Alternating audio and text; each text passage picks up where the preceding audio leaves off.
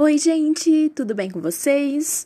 Esse é o primeiro episódio do podcast de linguagens do Einstein. Nossa intenção é ajudar vocês a mandarem muito bem no vestibular. E hoje nós vamos falar dos assuntos que você deve focar quando precisa priorizar os estudos.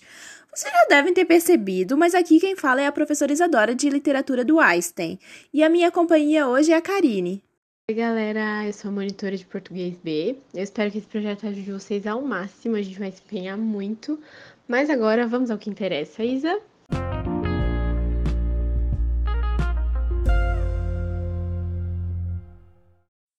Primeira informação que eu passo para você que está ouvindo esse podcast é que é de extrema necessidade vocês conhecerem as obras literárias de provas como a da UFSC, por exemplo, vai fazer as questões de língua portuguesa, porque as escolas literárias são cobradas a partir desses livros.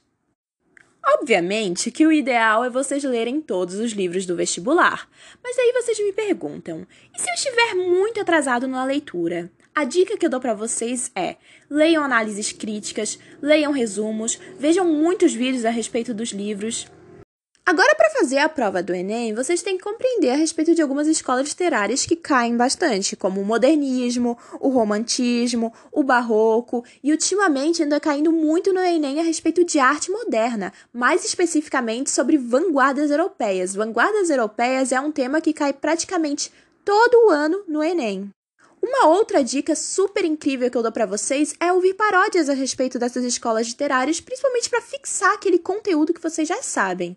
Além do que já foi exposto aqui, tem uma última informação que eu acho que nem precisa dar porque todo mundo já sabe, mas eu vou enfatizar aqui ainda mais. Enem é muita interpretação de texto.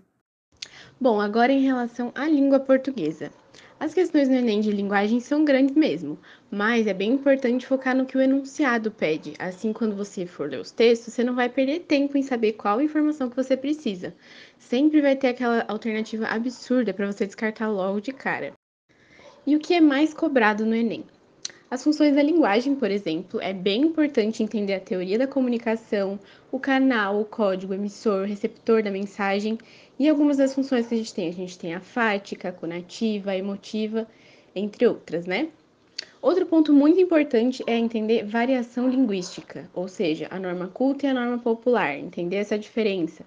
Afinal, a gente vive um país com muita diversidade e é bem cobrado na provinha do Enem. Outro ponto também é a linguagem verbal e não verbal. Sempre tem aquelas tirinhas, imagens para a gente interpretar o que está querendo dizer aquele texto, né? E em relação à UFSC, é fundamental conhecer as partes integrantes de uma oração, os pronomes, as conjunções, os advérbios e também as figuras de linguagem. Não dá para deixar as figuras de fora. Temos a metáfora, a metonímia, a sinestesia e por aí vai, né? Agora vamos falar um pouquinho a respeito das questões de língua estrangeira. A princípio, o conteúdo abordado pode ser um pouco extenso e complexo. Entretanto, quando nós falamos de priorizar o estudo, tem uma palavrinha que ganha destaque: interpretação. Principalmente o Enem, ele vai exigir que você entenda o que está lendo e possa produzir uma reflexão que às vezes é crítica a partir daquilo. Assim, o estudo da gramática e da ortografia seria mais complementar. O essencial mesmo é você ganhar vocabulário e intimidade com a língua. Agora eu vou fazer um pequeno resuminho do que a prova de línguas estrangeiras do Enem espera de você. Primeiramente, associar palavras e expressões ao tema da questão. Demonstrar que possui familiaridade com culturas estrangeiras conhecer estruturas linguísticas, sua função e seu uso social. E por último, mas não menos importante, reconhecer a importância da produção estrangeira como representação da diversidade cultural e linguística. Em resumo, o Enem não quer que você simplesmente decore regras gramaticais, mas que você compreenda e interprete o texto de forma crítica e consistente. Então, agora falando dos vestibulares, principalmente UFSC e UDESC, o foco na interpretação segue sendo o fator chave para ter um bom desempenho na prova. Mas, se você tiver um tempinho para dedicar à gramática do espanhol, a Prof. Marina sugere vocês revisarem alguns aspectos que são diferentes nos, nos dois idiomas, porque o entendimento dessas estruturas acabam sendo mais cobrados.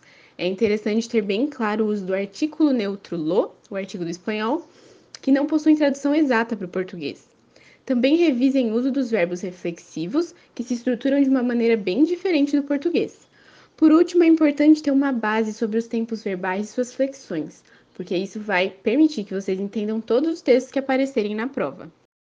Em relação ao inglês, os aspectos gramaticais mais cobrados costumam ser os pronomes e as preposições.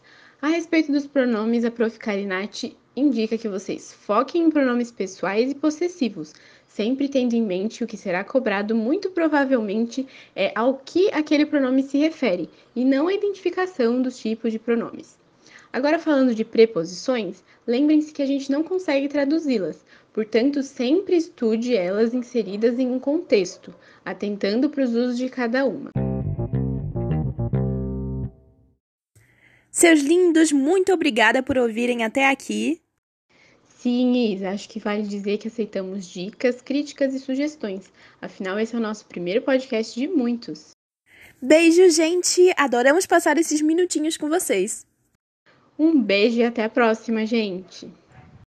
Don't show up, don't come.